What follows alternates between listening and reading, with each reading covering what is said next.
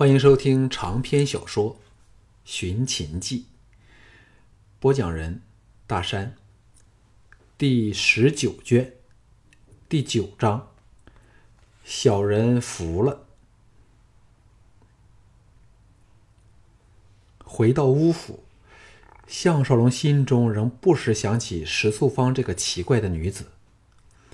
藤毅、京俊、乌果、赵大四人正和姬嫣然在商议。人人脸色神凝重。季嫣然见夫君这么乖，肯在出京前回来，露出了一丝笑容，说：“我们正在研究如何把前来行刺郑楚军的刺杀团给找出来。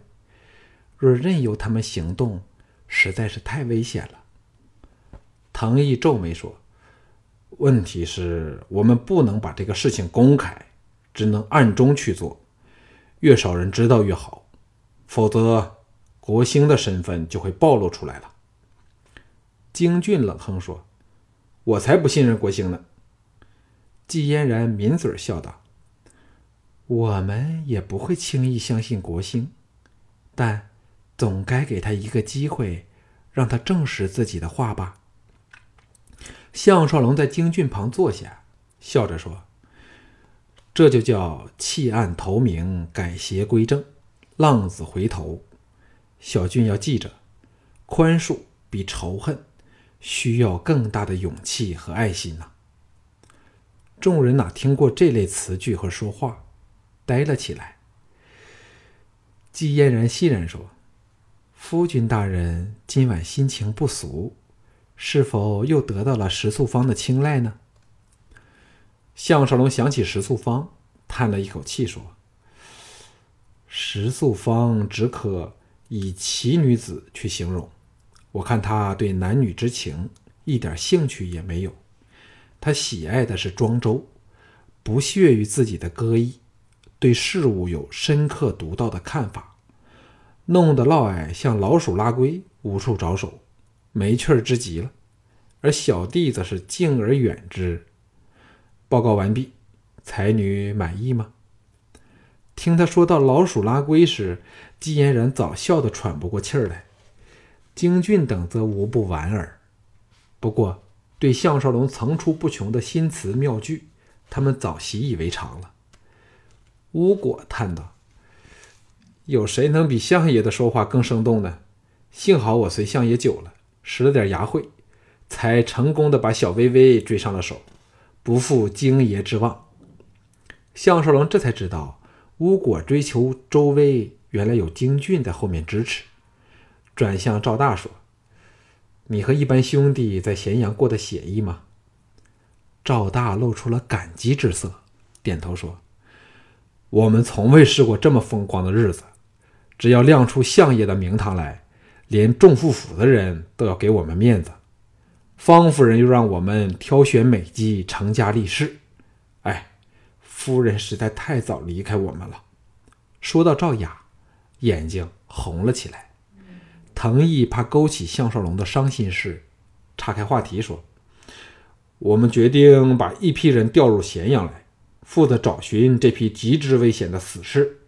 另外，又通知了昌文君，要他立即把事情报上楚军。”后天就是春季之期，我怕敌人要在春季趁楚军离宫时下手。依照惯例，到渭水的路线早已定下，不能更改。刺客若要夹在夹道欢迎的民众内，是极难被发现的。项少龙忽然虎躯一震，想起自己在二十一世纪时曾多次保护政要，可以说是反恐怖行动的专家。在此事上，岂非可以学以致用，大派用场？众人见他神情古怪，还以为他想到了什么惊人的事儿，愕然看他。项少龙无意识的挥挥手，兴奋地说：“这次春季的保安措施就由我全权负责。明天早朝后，小俊，你陪我去视察出巡往春季的路线。我让。”就让我们来和这批来自各国的刺杀精英，各施各法的正面大斗一场，看看谁有更高的神通。见众人都呆瞪着他，项少龙微笑说：“蒲贺这一招最毒辣之处，就是假如楚军在赴春季场时出事，我和昌文君就有杀头之罪，一石数鸟。照我看，蒲贺的厉害处绝不输于吕不韦，只是欠了点运气，像我和管仲、耶内斯决战般压错了城角吧。”接着站起来，伸了个懒腰，说。这回他们仍是欠了点运气，因为遇上了我项少龙。次晨，项少龙如常在鸡鸣前起来练习，然后才到王宫去。由于特别早了点儿，所以争得少取时间去见小盘。小盘可能是秦氏历来最勤力的君主，一边吃早饭，还一边听李斯的报告，以应付会后的廷议。见到项少龙来，小盘忙免去礼节，找他坐在下手处。素荣说：“蒲贺的杜弼真大真斗胆，竟敢对寡人图谋不轨。国兴能将功补过，大将军看看该怎样赏赏赐他吧。”项少龙和李斯对望一眼后，笑着说：“微臣还是欢喜楚军换我做太傅，换微臣做大将军。”好像要随时带兵打仗的样子。秦国内恐怕只有项少龙能这样和小盘说话。小盘哈哈笑道：“只要见到太傅，寡人便愁怀进去了。”转向李斯说：“李清，可给太傅看看我们应黑龙而发的新币吗？”李斯欣然把新钱币送到项少龙机案上。项少龙拿起一看，钱做圆形。中间有圆孔，分为半两，引见抽象的龙纹，却与心中的龙有颇大的分别。李斯退回席去，叹道：“季才女确实名不虚传，其改朝换制的建议书，不但切实可行，还顾及整个政治经济的革新，且定下进行的日期，轻重缓急无不恰到好处。”绝不扰民，请告诉才女，李斯佩服的五体投地。小盘显然极宠李斯，笑着说：“李清太谦让了，整个建议李清也出了很多力，与季太傅同样立了大功。”李斯忙叩跪叩谢恩。小盘沉吟片上，对项少龙说：“这次刺客来咸阳，太傅有什么方法应付呢？”项少龙欣然道：“楚军放心，贼子唯一可乘之机，就是趁楚军明天祭河神时行动，以有心胜无心。但现在既让我们得悉此事，整个形势便扭转过来。微臣会和昌文君紧密合作，粉碎敌人的阴谋，保保楚军不损半根毫毛，还可让六国有参与此事之徒认识到我们的手段。”小盘对他敬若神明，大喜说：“有太傅负责此事，寡人还有什么不放心的？”项少龙说：“但楚军需答应明天将由微臣全权处理，否则妙计难施。”小潘哈哈笑着说：“那寡人明天便做太傅一天的下属，任凭太傅吩咐好了。”李斯感受到两人间毫无怀疑的信任和真诚。露出了会心的微笑。早朝开始时无风无浪，但到吕吕不韦提出要把盐铁关一分为二时，立即引起了激烈的争论。项少龙听了半天，才勉强明白个大概。原来在孝公以前，秦国几乎所有工商业都由官府垄断，但由于社会生产力的迅速发展，经济结构发生了深刻的变化。最重要的就是私人经营的崛起。为了应付这种局面，秦氏成立了官属机构，分门别类去管理各种工商业。其中最重要的就是盐铁关，分别关系到民生和军事两方面的问题。但随着秦国的扩展，东方一些先进的冶铁中心逐一落入秦人之手，盐铁关事务日趋繁重。更有走私盐铁以谋暴利的情况，兼且盐和铁基本是两不相干的，基本上是两不相干的事，所以吕不韦才有此意。问题是，吕不韦的提议主要是想启用他的人来负责秦国经济军事的两道命脉，所以昌平君李斯等才出言拖着，好等黑龙出事后才借势一举把两个职位囊括过来。拖延自比反对更加容易，最后仍是没有定论。小盘下令再做研究后，早朝便结束了。项少龙离营回蜀，藤毅和京俊早整装以待，候他去探查明早小盘出巡的路径。项少龙说：“情况如何？”滕毅说：“国兴刚来报道，吴果陪了他去见其他将领头目，据说他对刺客一事仍未有眉目啊。”京俊说：“我和昌文君商量过，他说可随便打个借口。”例如有内侍偷了王宫的东西走了出来，把城给封了起来，逐家逐户的搜索。自商商鞅的连坐法后，知情不报者罪同，应该很容易把有问题的人找出来。但如果这些人躲在杜壁的将军府，又或是某些大臣府内，那就有困难了。项少龙说：“千万不要轻举妄动，我们要装出对此事完全不知道的样子。”更要叫国兴不要不要去侦查，以免打草惊蛇。藤毅笑着说：“三弟对明天楚军的安全问题似乎很有把握呀。”项少龙微微一笑，把赵大找来，吩咐了他一言去通知昌文君和国兴后，便与滕毅和京军出发上路了。离开咸阳城，沿着官道往渭水上游进发。一时连此行的目的都差点忘了。碧绿的小湖和青葱的绿草，流光溢彩，清丽迷人。草原上不时见到牧人赶着一群群的牛羊和马，更使大地充满了生气和热闹。藤毅指着一个长满了树木的小山丘说：“若藏身其上，暗置强弩，可射中有官道经过的任何目标。”项少龙这才从迷人的景色中惊醒过来，吩咐京俊在帛卷上记下了各处可供刺客利用的战略地点。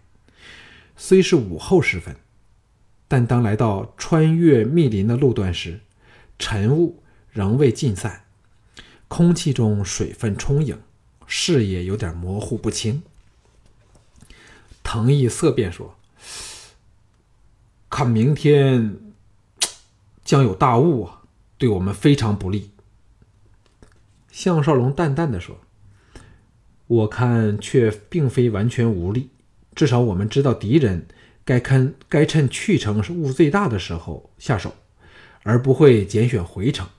其次就是雾大更有利于黑龙出世。”京俊崇目的说：“三哥显示胸有成竹了。”项少龙欣然道。我的两位好兄弟，你们听过雾中副车的故事吗？曾经愕然齐声说：“误误中副车。”项少龙这才想起，误中副车发生在小盘成了秦始皇之后，张良以力士运巨石锤错了车子，忙补救说：“嗯，那是明天将会发生的故事。”主要只要楚军躲在另一辆车内，我们可以安心的把敌人引出来，再加以歼灭了。唐晶两个人同时叫绝，至此再无心情查看沿途地势，虚应其事一番后，到渭水与那里正负责操练黑龙的季嫣然会合，一起返程去了。回到乌府已是黄昏时分。踏入大门，陶芳通知他，五福刚来了，正在东厅等他。姬嫣然半认真的说：“刺探的人来了，不过不要随他到醉风楼去。莫忘了，你两晚都没有陪我们了，再不早点休息，看你哪还有精神去应付刺客。”项少龙审道：“就算我有足够精神，也不会浪费在那些女人身上。我项少龙早有了整个天下，除了我的娇妻们外，再没有任何东西可使我动心了。姬嫣然甜甜一笑，放他去了。到了东乡，只见五福等得坐立不安，心中好笑，迎上去说：“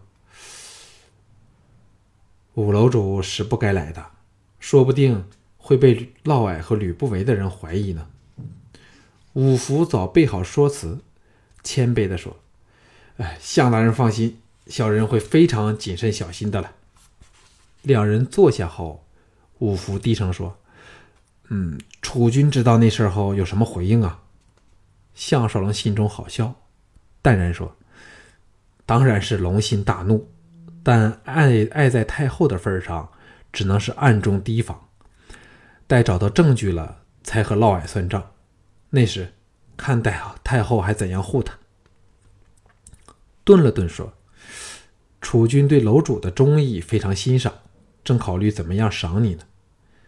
五福大喜道：“只要能为楚军和项大人办事儿，小人便心满意足了，绝不会计较赏赐。”项少龙故意说：“不如弄个职位，让楼主过过做官的瘾吧。但你的醉风楼却需交给别人打理，因为从没有当官的人可兼营妓院副业的，说出来也不好听。”况且楼主早就赚够了呀。五福喜翻了心，眉开眼笑说：“那只是件小事。仆爷一直想买我的醉风楼，若若事成，小人就把卖出的钱分一半给大人。大人知道，呃，小人知道大人不会把这些钱财放在眼内，但却代表了小人一番心意呀。”项少龙暗想，这个礼也算重了，忽然心中一动。想到五福此子其实是想处处逢源，那无论何方得势，他也可到得到立刻得到利益。有了这样的理解后，便觉得这个小人不是全没有利用的价值。尤其当明天黑龙出世，必会震惊朝野。此长彼消之下，小盘声望剧增。像五福这种看风使舵的人，自该明白该向哪一方。五福又谄媚说：“呃，向大人若对小人楼内哪位姑娘有兴趣，只要一句话，小人就可把她送来侍候大人。就算没没有会，我也会有办法的。”向守龙哑然说：“你不怕吕不韦吗？”五福叹了一口气说：“嗯，怕都没法子。每每在以死威胁，不肯做吕不韦的姬妾。呃，当然了，若我有美美的姿色。”也不肯嫁入中府府去。项少龙大感意外，原来单美美只是位于吕不韦的权势，而非心甘情愿的随他。当时恨意全消，涌起涟漪，问道：“吕不韦对这件事怎么处理呢？”五福苦笑说：“他有什么办法？不就是对我威逼利诱吧？呃。”可怜嫪毐又对我诸般的恐吓，小人夹在其中，晚上没有一觉好睡的。向大人只需看我的样子就知道了。项少龙细查他脸容，果然是两眼陷而黑，而且非常憔悴，微笑着说：“既知如此，何必当初呢？吕不韦何有人性可言？但楼主却偏要帮他来骗我。”是否自寻烦恼呢？五福先是呆了一呆，接着脸上血色尽退，颤声说：“我我不明白大人这几句话。”项少龙微笑说：“连莫傲也骗不倒我。五楼主自问，比之莫傲高下如何呢？”五福扑跪地上，骇然道。向大人误会小人了，小人有欺骗。项少龙截断他说：“千万不要又生又死的弑神辟怨，否则说不定我会替天行道，还你公公正的院事。”五福惨然说：“请相信小人，小人真的……”僵的一声，百战宝刀离鞘而出，五福吓得滚了开去，满额豆子般大的冷汗，脸如死灰。项少龙好整以暇，把宝刀放在身旁的机上，若无其事，轻松地说：“实不相瞒，吕不韦和嫪毐身边都有我部下的人，所以本人方能无所不知，无所不晓。只要楼主再说一句谎话，我项少龙就拿这刀把你的头斩下来，拿到闹市示众，犯的当然是欺君之罪了。”五福呆了半晌，颓然说：“呃，小人服了。”